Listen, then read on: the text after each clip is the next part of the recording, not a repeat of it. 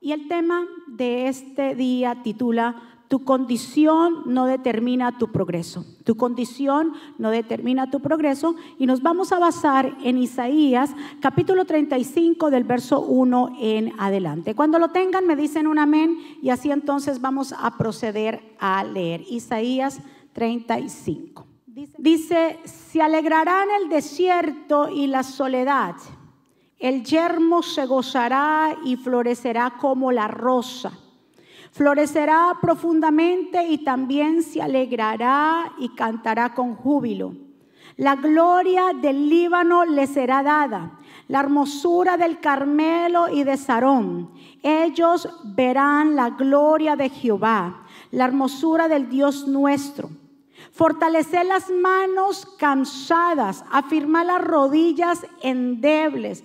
Decía los de corazón apocado, esforzaos, no temáis. He aquí que vuestro Dios viene con retribución, con pago. Dios mismo vendrá y os salvará. Entonces los ojos de los ciegos serán abiertos y los oídos de los sordos se abrirán. Entonces el cojo saltará como un siervo y cantará la lengua del mudo, porque aguas serán cavadas en el desierto y torrentes en la soledad. El lugar seco se convertirá en estanque y el sedecal en manaderos de aguas. En la, morada de chacales en su guarida será el lugar de cañas y juncos. Y habrá allí calzada y camino y será llamado camino de santidad. No pasará inmundo por él, sino que él mismo estará con ellos. El que anduviera en este camino, por torpe que sea, no se extraviará. No habrá allí león ni fiera subirá por él, ni allí se hallará para que caminen los redimidos los redimidos de Jehová volverán y vendrán a Sión con alegría y con gozo perpetuo será sobre sus cabezas y tendrán gozo y alegría y huirán de la tristeza y el gemido. Que el Señor nos bendiga a través de su palabra y que el Señor añada bendición a nuestra vida. Espíritu Santo, te damos la bienvenida a este lugar. Tú eres el pastor de esta iglesia. Tú eres el que nos enseña, el que trae iluminación, Señor. Tú eres el maestro por excelencia. Señor, con corazones receptivos y dispuestos recibimos tu palabra. Señor, enséñanos, adiéstranos, Padre, prepáranos, Dios mío. Si nosotros estamos aquí, Señor, recibiendo esta palabra, es porque entendemos que está ese maná que alimenta nuestra alma y nuestro espíritu. Llévate, Señor, en el nombre de Jesús, todo espíritu de distracción Declaramos que hoy la semilla que va a ser plantada en cada corazón producirá mucho fruto. Yo me pongo a un lado para que tú te establezcas, que pases un carbón encendido por mis labios en el nombre de Jesús. Y el pueblo del Señor dice, amén y amén. Recordándoles que el tema es tu condición no determina tu progreso. Tu condición no determina tu progreso. Qué buena noticia el Señor nos da a través del profeta Isaías hoy en el capítulo 35. Y nos habla que va a haber una restauración, que no nos vamos a quedar nosotros en tristeza. Diga conmigo, yo no me voy a quedar en tristeza. Dice aquí que nosotros no nos vamos a quedar, dice, porque el, el, desierto va a comenzar a brotar del desierto aguas. Entonces que nosotros no nos vamos a quedar en tristeza, no nos vamos a quedar en debilidad, nosotros no nos vamos a quedar en temor. Que no importa la condición con la que nosotros estemos, pues para eso llegó Jesús, para restaurar todas las cosas, para darnos salvación nosotros debemos de tener la disposición de salir de esa mentalidad de estrechez y comenzar a creerle a Dios. Diga conmigo, yo le creo a Dios. Con esta gran noticia que habla Isaías y estas promesas que Dios nos habla, esta gran noticia, ¿qué, ¿cuál es la gran noticia? Que Dios va a restituir, que Dios dará restitución. Él mismo vendrá y nos salvará. Qué privilegio que el Señor nos esté diciendo hoy que Él va a restaurar todas las cosas. Y esta gran noticia nosotros no la podemos callar. Porque dice que nosotros, esta gran noticia, entonces tenemos que hablarla para fortalecer a los que están débiles. Escuche bien lo que hace la palabra de Dios. Fortalece a los débiles, a los cansados y a los oprimidos y a los tímidos, que nosotros le digamos ánimo. ¿Cuántos dicen amén? Ánimo, tú que me estás viendo, ánimo, que no tengan miedo. Es un llamado del Señor a tener la resiliencia de que no estamos solos, de que Dios va delante de nosotros como poderoso gigante. Mi amado, porque en realidad no hay por qué lamentarnos de nuestra condición. ¿Cuántos dicen amén? Tal vez usted lleva años lamentándose de su condición.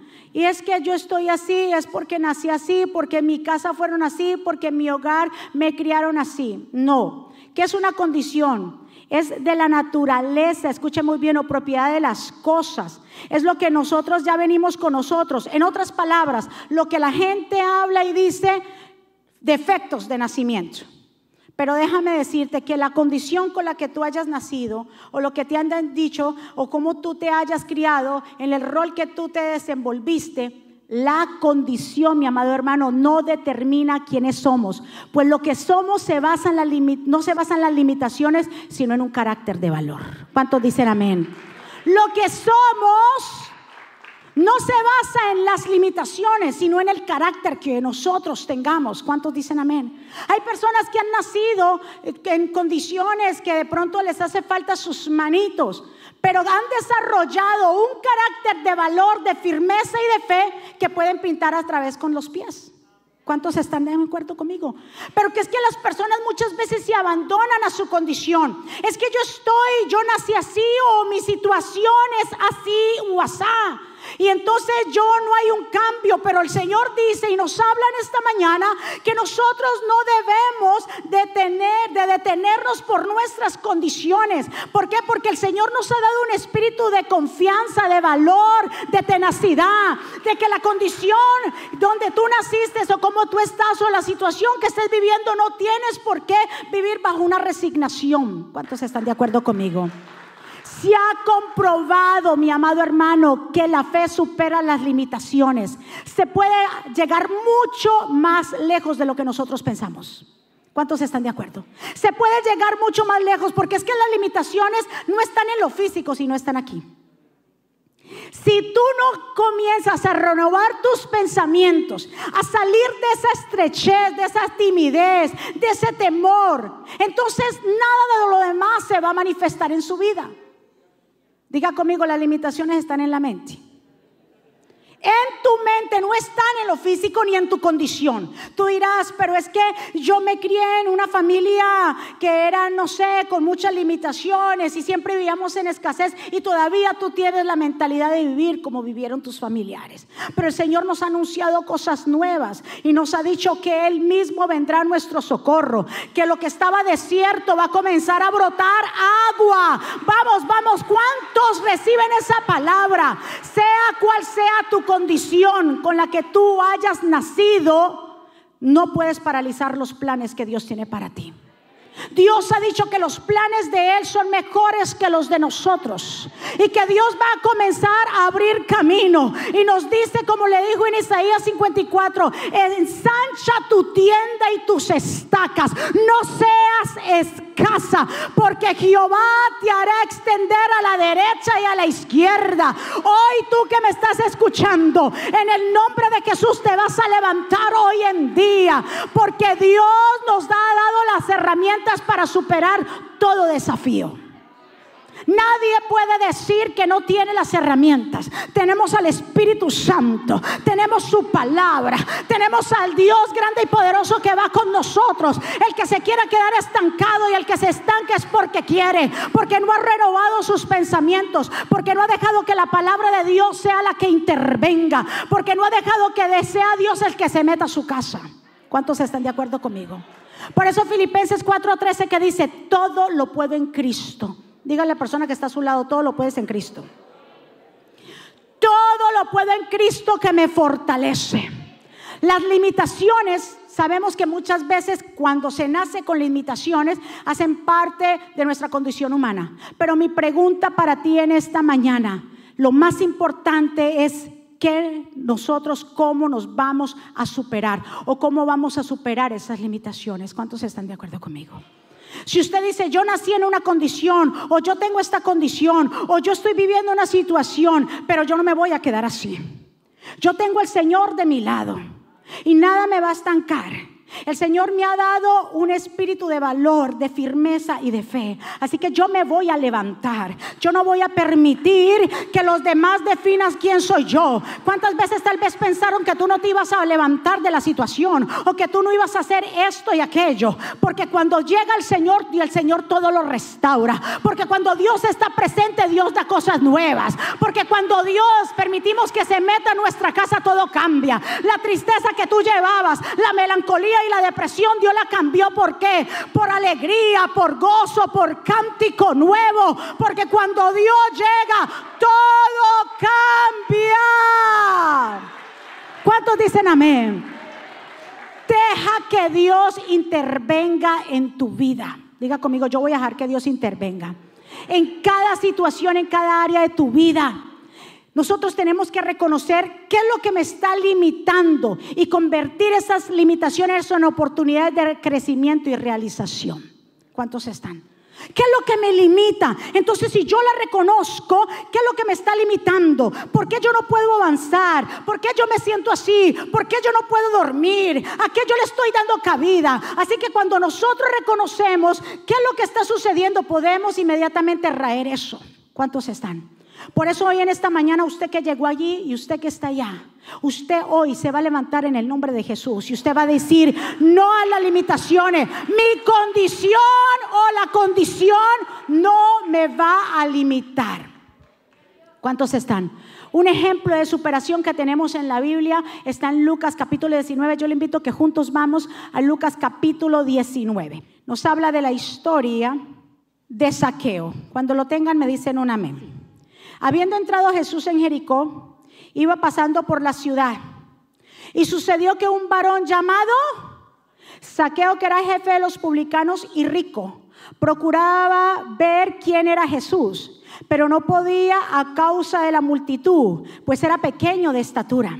Y corriendo delante subió a un árbol sicomoro para verle, porque, porque había de pasar por allí. Cuando Jesús llegó a aquel lugar, mirando hacia arriba le vio y le dijo, saqueo, date prisa, desciende, porque hoy es necesario que pose yo en tu casa. Entonces él se descendió a prisa y lo recibió con gozo. Al ver esto, todos murmuraban, diciendo que había entrado a que había entrado a posar con un hombre pecador.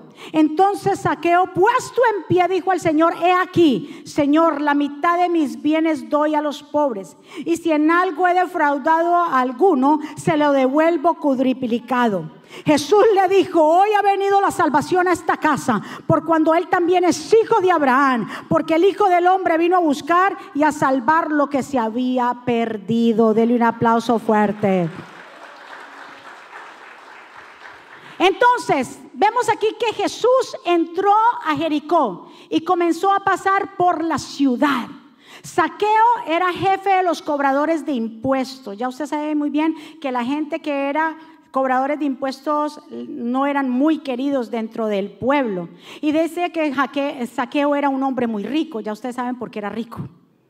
¿Verdad que sí? Porque si era el jefe de los cobradores de impuestos y la Biblia dice que era rico, al buen entendedor, pocas palabras. Entonces vemos que Saqueo trató de mirar porque escuchó que Jesús iba a entrar a la ciudad. Y entonces me imagino que obviamente la fama de Jesús era grande, que sanaba, que libertaba. Llegó el libertador, llegó a visitarnos a este lugar. Entonces Saqueo dice bien claro que escuchó que Jesús llegaba y como dice la Biblia, que era pequeño de estatura, diga conmigo, tenía una limitación. Obviamente entonces él no podía ver. Entonces imagine la gente que estaba ahí, la gran cantidad, la multitud. Jesús llegó, el pequeño de estatura. Y yo me imagino que él brincaba para verlo. Dijo, no, pero espérate. Yo no puedo ver a Jesús porque soy pequeño de estatura. ¿Qué fue lo que él hizo? Dice que se adelantó, diga conmigo, yo me voy a adelantar. Aleluya. Escucha bien, dice que Saqueo se adelantó y corriendo y subió a un árbol de guerra sicomoro. O sea que él no se limitó. Él no dijo, ay, bueno, llegó Jesús y no lo puedo ver, entonces que me cuenten cómo era Jesús. No, él inmediatamente dice que se adelantó porque Jesús iba a pasar por ahí. ¿Cuántos son de los que se adelantan? Saqueo vio la oportunidad. Escúchame, pueblo de Dios. Saqueo vio la oportunidad. Diga conmigo, yo estoy viendo la oportunidad hoy. Saqueo vio la oportunidad de ver que Jesús, a Jesús con sus propios ojos. Y aunque era pequeño de estatura, no se limitó a su condición y se adelantó. Entonces no hay excusa, diga conmigo, no hay excusa de yo levantarme, no hay excusa de mi condición. Ay, pastores, que usted no sabe lo que yo estoy viviendo. Eso te va a llevar al fracaso. Si sigues diciendo, ay, es que lo que me pasa, hoy comienza a salir de esa estrechez, hoy comienza a salir y dile, no, no, no, yo me quito este cascarón, así como saqueo no se limitó y dijo, yo no, aquí a mí que no me lo cuenten, yo quiero ver. Escuche, a mí que no me lo cuenten, yo quiero ver. Saqueo no quería quedarse solamente con la noticia de que Jesús había pasado por ahí. Él quería verlo con sus propios ojos, tenía un deseo de ver a aquel hombre de tanto que hablaban de él, que hacía milagros, que aquí hacía cosas extraordinarias. En su corazón completamente estaba el participar y no ser un espectador. Veamos, denle un aplauso fuerte. Él podía tener la excusa de decir por mi estatura. Tú te puedes excusar y decir mi condición. O también te puedes excusar y decir mi pasado. O también te puedes escuchar y decir mi situación. Pero eso simplemente son excusas. Escuche bien, pueblo del Señor. Esa debe de ser nuestra actitud como saqueo frente a los desafíos. Diga conmigo, yo voy a enfrentar los desafíos. Dice aquí bien claro que Él se adelantó. ¿Y sabe qué significa adelantarse? Tener la mentalidad de superación, de avance completamente. ¿Cuántos se van a adelantar? Tener esa mentalidad de decir, un momento, ¿y por qué? Si mi condición, si mi situación es difícil, es duro, pero ¿por qué yo tengo que estar en lamento? ¿Por qué yo tengo que estar triste? ¿Por qué yo tengo que estar llorando? ¿Por qué yo tengo que estar mirando cómo voy a hacer? No, si Dios a mí me ha dado una promesa en Isaías, aquí lo leímos 35 y me ha dicho que nos alegremos, porque Él va a hacer que de ese desierto brote agua. ¿Cuál es el desierto que estás pasando? ¿Cuál es el desierto que tú estás pasando? El Señor promete y nos habla. Yo no sé si tú quieres tomar esta palabra, pero yo la tomo para mí. ¿Cuánto la toman? Vamos, denle un aplauso fuerte. Es no dejar que nuestra mente se justifique de la condición, de la situación dura que puedas estar atravesando. Ya suéltate de eso. Mire, ¿hasta cuándo seguirán los espectadores? Porque él no fue un espectador. ¿Saqueo fue un espectador? No. Dijo, ¿qué? ¿Jesús viene? yo, que yo no me pierdo de esta. Y con corazón, mejor dicho, que me imagino que le palpitaba, se subió. No, ni me imagino cómo se subió a ese árbol sicomoro. Si le dijo a alguien, ayúdame, o si comenzó a gatear por ese eh, palo, pero se subió. Dijo, yo a Jesús lo veo que lo veo. ¿Cuántos van a ser esos participantes? No hay excusa ni delante de Dios ni absolutamente de nada. ¿Sabe para qué se hicieron las excusas? Las excusas fueron diseñadas para justificar y maquillar nuestras inseguridades. Ay, le voy a decir de nuevo esto. Las excusas fueron diseñadas para maquillar totalmente nuestras inseguridades. Lo, que nosotros le llamamos desconocido y tenemos un miedo a las decisiones de verdaderamente reales del corazón. Ha visto que gente dice, mira, ay, no puedo. No es que no pueda, es que no quiere. Usted ha visto gente que usted le dice, mira, vamos a tal parte o te invito a tal lugar o ven a ayudarme a hacer esto. Ay, no puedo. No, es que no, sí puede. Lo que pasa es que no quiere. Por eso yo le dije que las excusas fueron diseñadas para maquillar una verdad. ¿Cuántos están de acuerdo conmigo? Den un aplauso fuerte al Señor. Los que se unen al Señor, escúcheme pueblo, los que se unen al Señor serán como ese árbol frondoso. Y lo habla en Salmos, en Salmos 1.3, dice bien claro que será como árbol plantado junto a corrientes de agua, que da su fruto todo el tiempo, que su hoja no cae y todo lo que hace prospera. El que se une al Señor prospera. El que se une al Señor, el Señor le da gozo, le da paz. Lo que el mundo no te puede dar, el Señor lo da. Diga conmigo, yo me uno al Señor. Mucha gente busca la respuesta allá afuera y piensa que la respuesta allá afuera está allá afuera. La respuesta no está allá afuera. El mundo no te puede ofrecer nada. ¿Sabe quién te ofrece verdaderamente la paz y el gozo? Se llama Jesucristo. Trátalo. Ya no más sea un espectador. No dejes que nadie te lo cuente. Sé partícipe. ¿Cuántos están de acuerdo? Acabamos de leer que dice bien claro que cuando Jesús pasó por, por ese lugar, dice que él miró a Saqueo. Mira esto, mira a Saqueo y lo llamó por su nombre. ¿Y cómo el Señor sabía el nombre de Saqueo? Es que eso, porque el Señor todo lo sabe. Denle un aplauso fuerte. Saqueo, escúchame pueblo, Saqueo que se iba a imaginar que Jesús lo iba a notar. Pero es que a Jesús le llamó la atención lo que en realidad hizo este hombre que se subió a un árbol para verlo a pesar de su estatura. ¿Tú quieres llamar la atención de Jesús?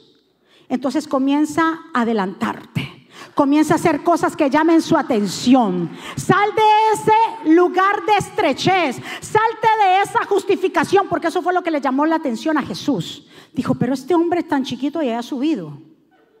Quiere decir que está interesado en lo que yo voy a hacer y a decir.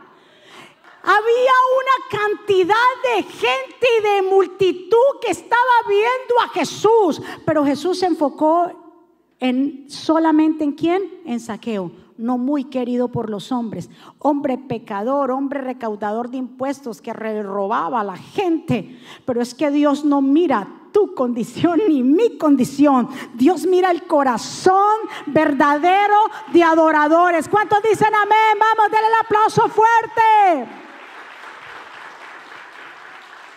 Le llamó la atención a Jesús. ¿Por qué? Porque vio que este hombre no se limitó. Sabes que Dios va a mirar que aunque tu condición o tu situación sea difícil, pero que eres un hombre y una mujer que siguen hacia la meta. Que no te vas a quedar justificándote. Que te vas a remontar a lo más alto. Mis amados, cambiemos nuestra mentalidad. Entrena tu mente a deshacerte de las cosas negativas. Es tiempo de hacer cambios. Es tiempo de comenzar a creerle a Dios. Es tiempo de tomar sus promesas, de correr con esas promesas. Aunque la visión tardaría un poco, espérala porque ciertamente ella llegará. Ella se asomará, se hará vista delante de los hombres.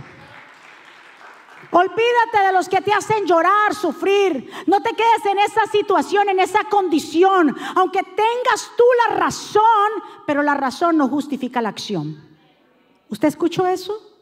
La razón no justifica tu acción. Él tenía razón de ser pequeño, ¿sí? Oh, pobrecito, es pequeño estatura, es muy pequeño. Y él se hubiera quedado así. Y cuénteme cómo era Jesús y qué dijo Jesús y cómo era Jesús. Él no dijo eso. Dijo, yo voy y yo me adelanto. Saqueo, el Señor cuando lo mira y le dice, saqueo, baja, porque debo hospedarme en tu casa. Dele un aplauso fuerte. Ay, ¿a quién Dios le está hablando en esta mañana? El Señor no miró que Saqueo robaba a otros. El Señor no miró que Saqueo no era muy querido. El Señor no miró los errores de saqueo. El Señor miró el corazón de saqueo de querer darle la bienvenida a Jesús independientemente de su condición. Diga conmigo, yo me suelto de todas estas excusas. Jesús lo vio y dice que lo llamó ¿por qué? Por su nombre. Hoy el Señor te ha visto y te llama. Si tú estás aquí y tú estás allá, es porque Dios te ha llamado por su nombre. Vamos, denle un aplauso fuerte. ¿Y sabe por qué lo llamó por su nombre? Porque Dios es un Dios personal. Dios te conoce y me conoce del, del vientre de nuestra madre. Él fue quien nos formó. Ese privilegio Dios le dio a Saqueo. Diga conmigo, Dios me está dando un privilegio de estar en la casa del Señor. Mire, había mucha gente que lo rodeaba, pero Dios solamente miró a quién? A Saqueo, porque Saqueo provocó que Dios lo mirara. ¿Cuántos van a provocar que Dios lo mire? Y delante de todos anunció, bájate, porque voy para tu casa. Yo me imagino, y usted lo miren, que la Biblia dice bien claro, que los que estaban allí comenzaron a criticar, comenzaron a, a murmurar. Tal vez mucha gente no creyó en ti o no cree en ti, pero Dios te va a exaltar. Pero Dios va a hacer que las promesas que Él te ha dado, te ha dado, se van a cumplir. ¿Cuántos dicen amén? Él quería verdaderamente conocer a Jesús. Él estaba interesado en conocer a Jesús. No que escuchar de Jesús, sino conocerlo. Y eso es lo que pasa con la gente. La gente quiere escuchar de Jesús, pero no quiere conocerlo. Para nosotros querer conocerlo, entonces tenemos que que Dios vea de nosotros esa tenacidad y ese deseo para que Él pose nuestra casa. Hacer cosas que le llamen su atención que aunque pasemos por situaciones, aunque haya una condición, nosotros no nos vamos a limitar. Por ejemplo, lo que estamos haciendo de venir a la casa de Dios con máscaras, eso es no limitarse.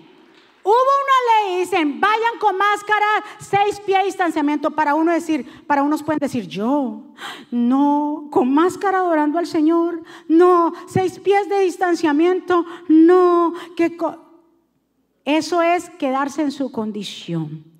Pero aquellos que tienen la mentalidad de decir un momento, con máscara o sin máscara, con seis pies o sin seis pies, yo voy a la casa del Señor porque yo no voy a dejar que me lo cuenten. Yo quiero ser partícipe. ¿Cuántos dicen amén? Por eso la palabra de Dios dice en 1 Corintios 1.28, porque Dios ha escogido, escuche bien, lo despreciado del mundo, lo que para el mundo no tiene importancia, es decir, a los que nada son, y los ha escogido para hacer algo en él. Eso fue lo que pasó con Saqueo, lo inservible, lo pecador, lo que no era, lo que la gente despreciaba. A ese Dios lo escogió de arriba. Porque es que Dios no mira tu condición o tu situación. Dios mira que tienes un corazón de arrepentimiento y Dios mira que quieres seguir adelante y que nadie te paralice, que nadie te diga que tú no puedes. Recuérdese que no era cualquiera, era el jefe, no era como Mateo que era recaudador de impuestos, era este, este era el jefe, o sea, el que se llevaba más en el bolsillo.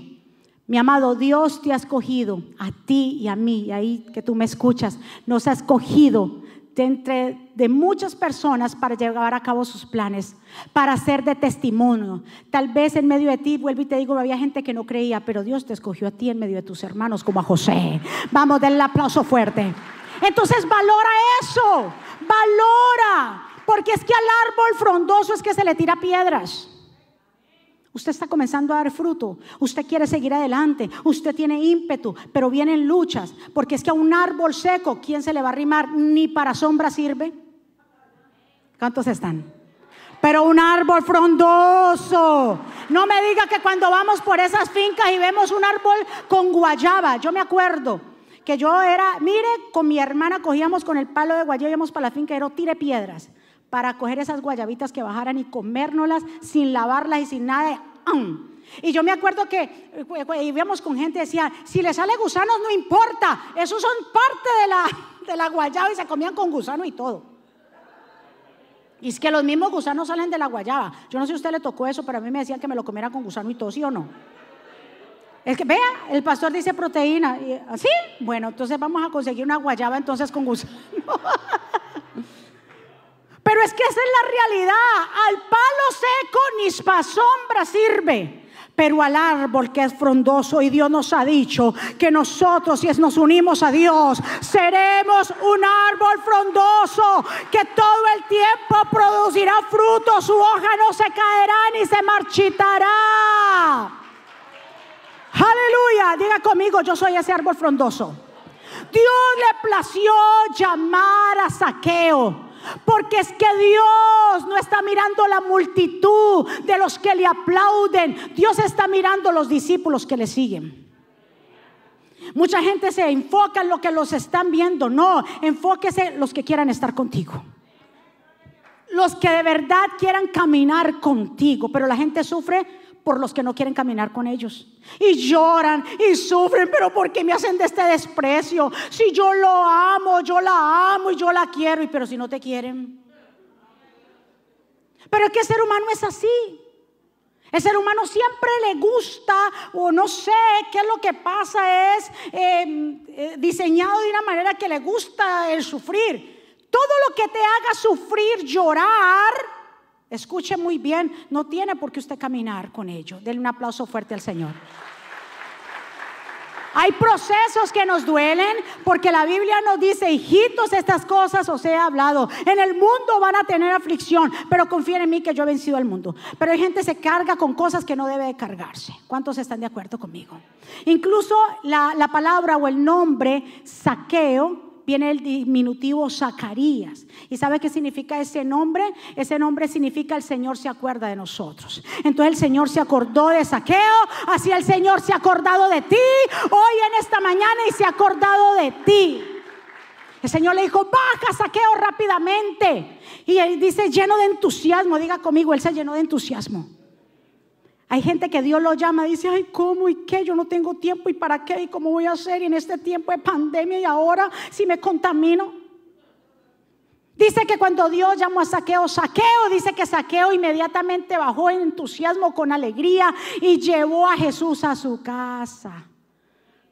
Y había gente que había, estaba disgustada estaba enojada y criticaba y decían, ¿y por qué Jesús se fue a hospedar donde este pecador que tiene mala fama? Siempre van a haber religiosos que son, están listos para juzgar. Siempre va a haber gente religiosa que va a tomar el dedo señalador. ¿Sabes por qué? Porque llegan a ser tan ciegos. La religión llega a cegar tanto a la gente que en vez de ayudarlos a salir del lodo le ponen el pie para hundirlo más. La religión es como una venda. Oh, aquel varón o varona hizo aquello, pecó, déjame ponerle el pie. En vez de sacarlo del hoyo, óyeme. Pero es que por eso, eh, déjame decirte que David dijo bien claro, cuando David pecó en contra del Señor y le vino, el, el, profeta vino a confrontarlo, por eso David dijo, yo prefiero el juicio de Dios que el de los hombres, porque los hombres son crueles y no juzgan según, su justicia, sino según su vara. Dijo, yo prefiero a Dios que me juzgue, porque Dios es misericordioso. El hombre puede cometer a alguien un error, ya, hasta ahí murió. Puede ser la persona más buena del mundo entero, que haya dado toda su vida, pero cometa un error, en vez de levantarlo, lo tumban más.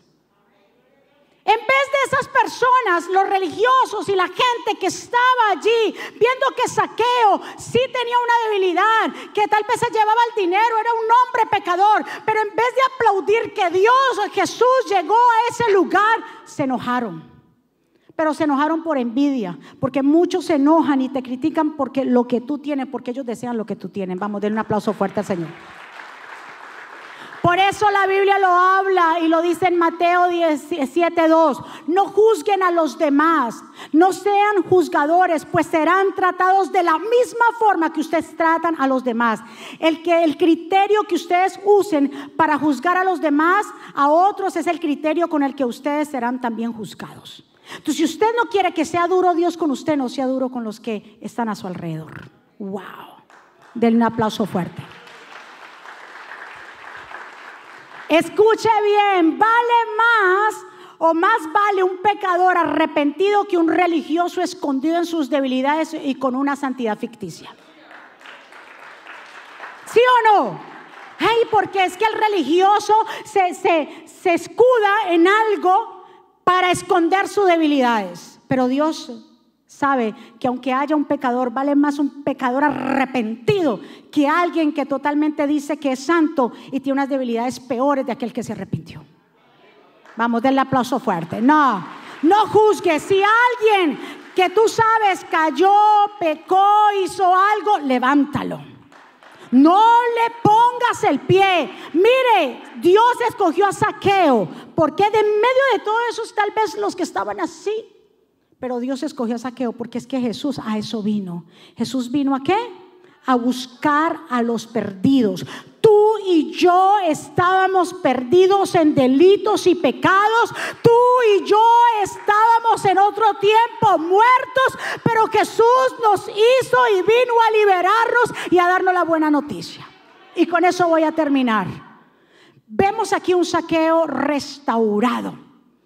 Vemos aquí un saqueo, lo dice el verso 28 Mientras tanto, Saqueo dice que se puso en pie cuando Jesús llegó a su casa, se puso en pie delante del Señor y le dijo, Señor, yo daré de la mitad de la riqueza a los pobres. Y si yo, por si acaso esta fe, tan lindo, y por si acaso yo esta fea a alguien de sus impuestos, le voy a devolver cuatro veces más. Por eso Jesús dijo lo que dijo y Jesús por eso dijo, oh verdaderamente ha llegado la salvación a este lugar. Porque es que Dios ve esos frutos de arrepentimiento. Cuando ve Dios los frutos de arrepentimiento es porque verdaderamente hemos nacido de nuevo. Cuando cambiamos. Y cuando ya decimos, ah, yo mentí antes, pero ahora yo no voy a mentir. Ah, yo hacía antes, pero no, yo no lo voy a hacer. Ahí usted se da cuenta que usted ha nacido de nuevo, que hay un temor de la, aquí en usted, en su corazón, que usted dice, yo no quiero volver al pasado, porque yo le dije a usted, al que mucho se le perdona, ese mucho ama. ¿Cuántas cosas Dios no nos ha perdonado a ti, a mí? Cuántas cosas Dios ha tenido misericordia. Entonces, como Dios ha tenido misericordia con nosotros, nosotros vamos a tener misericordia con los demás. Denle un aplauso fuerte. La mirada de Jesús y sus palabras han devuelto la dignidad, le habían devuelto totalmente a la dignidad saqueo. Mi amado, recuperar la dignidad, ponerse de pie. Dice bien claro que él se puso qué? De pie. El hecho que él se puso de pie es una metáfora de perdón. Dijo, Señor, espérate, yo por mucho tiempo, yo no había sentido tal vez lo que yo estoy sintiendo. Tal vez nadie me había mirado como tú me miraste, Señor. Yo no había sentido esa mirada de misericordia. Nadie me había mirado. Tal vez yo tenía gente a mi alrededor y me buscaban tal vez por los beneficios. Pero tú me miraste. Tú me llamaste por mi nombre, Señor. Y yo me siento con la responsabilidad de ponerme a cuentas contigo. Y por eso ha llegado la salvación. Dios te ha llamado por su nombre. Dios te ha dicho y te ha escogido de entre tus hermanos y la gente que te rodea para llevar a cabo sus planes. Escúcheme pueblo del Señor, solamente el perdón libera. Solamente el perdón y únicamente, a pesar de nuestras bajezas, nos permite estar de pie ante el Señor y ante nuestros hermanos. Dios ha tenido misericordia con nosotros. Dios visitó la casa de saqueo, saqueo baja de prisa porque hoy moro en tu casa. ¿Estás dispuesto a que Jesús more en tu casa? Saqueo nunca había sentido. Y yo sé que muchos de los que estamos aquí, los que están allá, cuando le predicaron al Señor y estábamos ese día para aceptar a Jesús, nuestros corazones latían. Yo me acuerdo el primer día como ahora, cuando la primera vez fui a una iglesia a la cual me invitaron, donde nosotros nacimos de nuevo con nuestros pastores. Y yo me acuerdo que mi hermana me dijo, ve. Y nosotros fuimos. Y la iglesia quedaba en un basement. Y cuando bajábamos por esas escaleras escuchamos la adoración. Nunca habíamos escuchado adoración como se adora porque estábamos enseñados a la, a la tradicional, con coros o lo que se hacía. Nunca. Pero es, esa adoración retumbaba en nuestros corazones. Y a medida que íbamos bajando esas escaleras, era como una cosa. Yo decía, ¿por qué me siento así? Y cuando nos pasaron los levitas y nos pasaron a sentarnos, las luces estaban apagadas y mi pastora estaba adorando y estaba la adoración. Yo cuando cierro mis ojos, yo, yo yo no sé qué pasó conmigo, yo me puse a llorar y yo era un llanto, pero era Dios libertándome. Yo sentí en aquel lugar ese amor de Dios que nunca había sentido. Que un ser humano no te puede dar ese amor como te lo da Cristo. Yo había estado rodeada por mi esposo, quien me ama y yo lo amo. Había estado rodeada por mi hijo, quien me ama y yo lo amo, por mis hermanas, por mi familia, por mis amistades, pero nunca experimenté el amor de Dios en mi vida, nunca lo había experimentado. Él estaba conmigo, claro que sí, pero yo no le había dado a Él el permiso y la oportunidad de entrar en mi corazón. Y yo me sentí tal vez así como saqueo, Señor, haz conmigo lo que tú quieras, yo me pongo a cuentas contigo.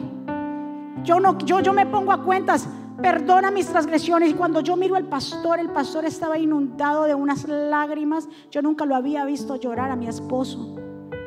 Pero aquí no hay varón o hembra. Aquí no hay mujer, ni tampoco raza, ni nada. Cuando Dios decide visitarnos, y nosotros le abrimos la puerta, el Señor entra para sanar y para libertar. Acepta la mirada y la voz de Dios y no te dejes llevar por tu condición y por las opiniones de los demás.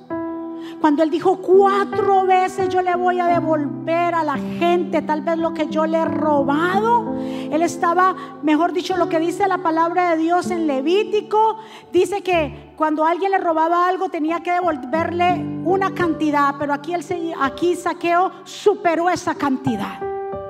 Superó, ¿por qué? Porque sintió tanto el amor de Dios, esa mirada de misericordia. Por eso no deja que la mirada de los demás te juzguen y te sientas culpables. Acepta la mirada de Jesús.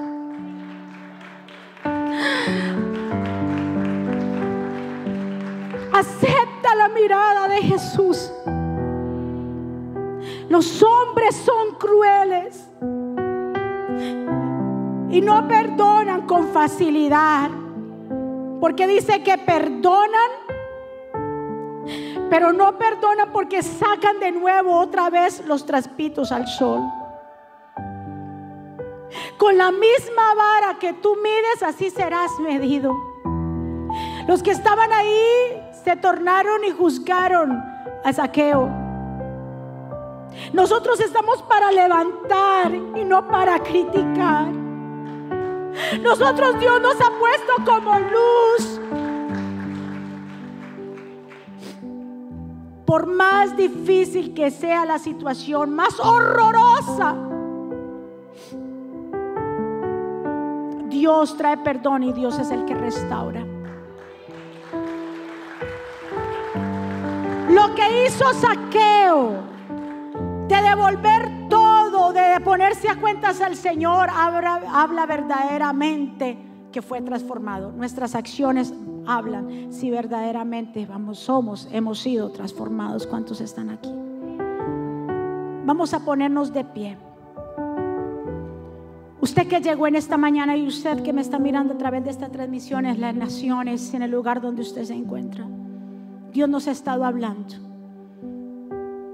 Que no se trata de la condición, se trata de un cambio de mentalidad. De que Tú puedes decir es que estoy ya demasiado adulto. Ya está, ya no tengo fuerzas. O esta situación es muy dura. O es que mi pasado no me lo permite. O es que nadie me ayuda. Cuando fue Josué a repartir las tierras, un hombre que se acordó de lo que Moisés a través del Señor le había permitido o le había prometido Caleb. Y ya Caleb tenía 85 años en Josué capítulo 14. Y fue le dijo a Josué, Josué, recuérdate lo que hablamos con Moisés que me iba a dar tierra. Yo ya tengo 85 años, dame ese monte donde están los gigantes. Dame ese monte porque yo quiero a Hebrón, yo quiero lo que está ahí. Tengo 85 años, pero mis fuerzas son iguales a cuando tenía 40. ¿En quién se apoyó Caleb? Se apoyó en Jehová. No digas más tu condición. Ya no nombres más la situación. Si Dios está con nosotros, ¿quién contra nosotros? Si Dios te ha dicho, yo te doy las fuerzas como las águilas, remóntate como las águilas. Olvídate de lo que te diga el hombre, como te juzgue el hombre. A saqueo, lo que Dios le llamó la atención, lo que saqueo hizo. Saqueo no se, se puso a pensar, ¿qué dirán las personas porque me voy a subir? ¿Qué dirán que yo soy un gato que me estoy subiendo? No importa. Deja de estar mirando lo que digan los demás. Haz lo que Dios te diga y la mirada de los hombres que te juzgan, ignóralas. Dios es el que conoce tu corazón. Vamos, adoremos al Señor en esta mañana. Levante sus manos Лише тебе хорошо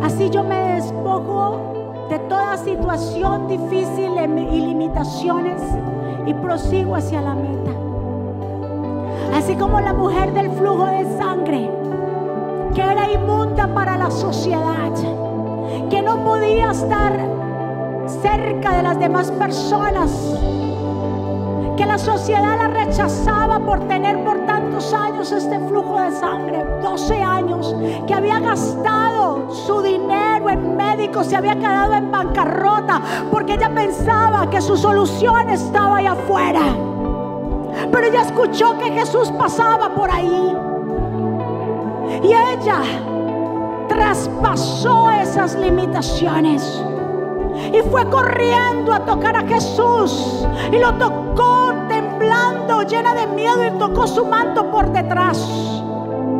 Y Jesús dijo, ¿quién me ha tocado? Sus discípulos le dicen, maestro, tú preguntas quién te ha tocado, donde la multitud te aprieta, estamos todos aquí.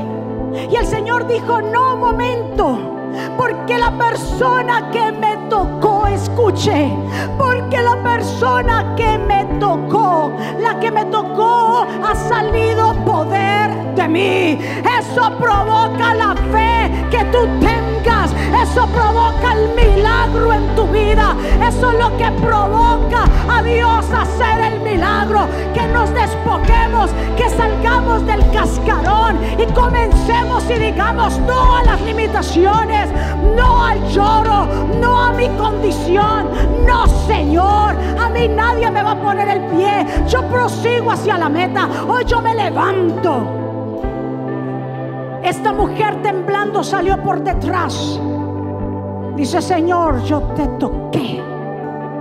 Esta palabra toque en griego es haptomai, que significa un toque especial. Ella lo tocó con fe. ¿Estás tú dispuesto hoy a tocar el manto del Señor con fe? A como saqueo adelantarte y a subirte a ese palo sicomoro de higuera. Hoy estás dispuesto porque el Señor te llama por tu nombre y dice, yo quiero posar en tu casa. Le vas a dar el permiso, vamos. Yo quiero ver a esa gente que hoy dice, yo hoy, hoy yo me despojo. Ahí donde usted está, diga, yo me despojo, yo quiero, yo quiero, ya mi milagro no está allá afuera. Mi milagro, la solución no está allá afuera, está en la casa de Dios, está en la presencia del Altísimo, vamos.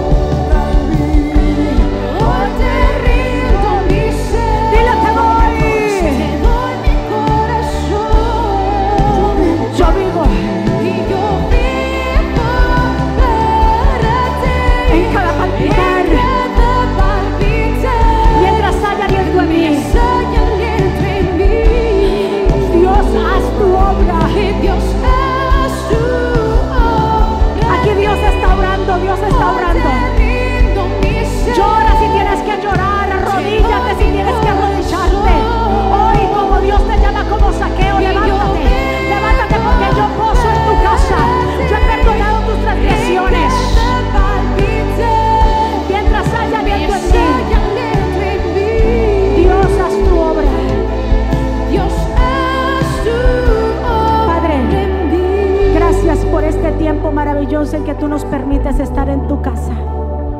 Gracias por cada vida que ha llegado a este lugar y las vidas que están conectadas en las naciones. Padre, gracias por este tiempo maravilloso, porque es mejor estar un día en tu casa que mil fuera de ellos. Gracias por la restauración de las vidas. Gracias por habernos perdonado. ¿Qué tanto Dios nos ha perdonado, eh? ¿Qué tanto Dios ha perdonado? Mi amado, entonces perdonemos a aquellos que han hecho transgresión.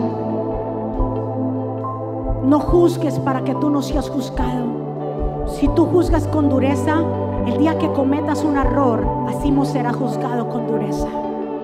Pero si tú no juzgas, sino que levantas y perdonas, así el día que pase algo contigo, así también el Señor tendrá misericordia. Dele un aplauso fuerte. Vamos. Padre, gracias por este tiempo. Hago un llamado a aquellas vidas que quieren abrir su corazón a Jesús. Que ya no van a ser más espectadores, sino que van a ser participantes. Porque van a dejar que Jesús pose en su casa. Cuando Jesús posa en nuestra casa, todo cambia. La atmósfera cambia. Todo cambia. Mire la vida de Saqueo. Cambió. Se, puso a, cuentas con Dios. Así deja hoy que Dios pose en tu corazón. Si alguien aquí en esta mañana que desea hacer una oración de reconciliación, una oración de fe, yo te invito que juntos la podamos hacer. Que tú allí, las vidas que están ahí conectadas, que puedan declarar por su boca que Jesús es su Salvador. Ahí donde usted está, repita conmigo, Señor Jesús, yo te doy gracias por mi vida. Yo te pido perdón por mis pecados. Yo te recibo como mi Señor y suficiente Salvador. Perdóname, ayúdame, enséñame. Reconozco que eres el Mesías. Reconozco que tú fuiste a la cruz y moriste por mis pecados y al tercer día te levantaste. Reconozco que soy pecador. Te necesito, Jesús. Entra en mi vida. Ayúdame, entréname a seguir avanzando. Me despojo de las limitaciones, de las condiciones. Prosigo hacia la meta. Escribe mi nombre en el libro de la vida, en el nombre de Jesús. Amén. Denle aplauso fuerte al Señor. Vamos entonces a despedirnos. Levante sus manos. Padre, gracias por este tiempo. Sellamos esta palabra en cada corazón. Señor, que el enemigo no se pueda robar esta semilla. Declaramos que será una semana bendecida, una semana prosperada, una semana de buenas noticias. Padre, gracias por tu amor, por tu misericordia y por tu bondad. Gracias por esta oportunidad que tú nos brindas de estar en tu casa, de recibir tu palabra, Señor. Te bendecimos, te glorificamos y te exaltamos, Dios mío. Sabemos que esta semana será de semana de cielos abiertos, que tu pueblo caminará y no se cansará. Pueblo del Señor, que Jehová te bendiga y te guarde. Que Jehová haga resplandecer su rostro sobre ti y tenga de ti misericordia. Que Jehová alce sobre ti su rostro y ponga en ti paz. Y termino con estas palabras. Vivan en gozo, sigan creciendo hasta alcanzar la madurez Anímense los unos a los otros, vivan en paz y armonía. Entonces el Dios de amor y paz estará con ustedes. Que la gracia de nuestro Señor Jesucristo, el amor de Dios y la comunión con el Espíritu Santo sea con todos ustedes. Dios me los bendiga, Dios me los guarde. Un abrazo fuerte. ¿Quieres estar al día con todos los eventos de la pastora Mónica Jaques y Ministerio Jesucristo Vive? Ahora lo puedes hacer introduciendo la aplicación Mónica Hackes, ahora disponible en la tienda de aplicaciones de Apple y Google. Es muy fácil de usar y contiene un menú útil y de acceso rápido. Ahora podrás acceder al último libro de la pastora Mónica, eventos, palabras de fe e incluso comunicarte con nosotros vía chat. También puedes seguirnos en Facebook, Instagram, Twitter y YouTube para ver servicios de poder en vivo y recibir reflexiones, palabras de aliento y mensajes diarios. No esperes, descarga la aplicación ahora.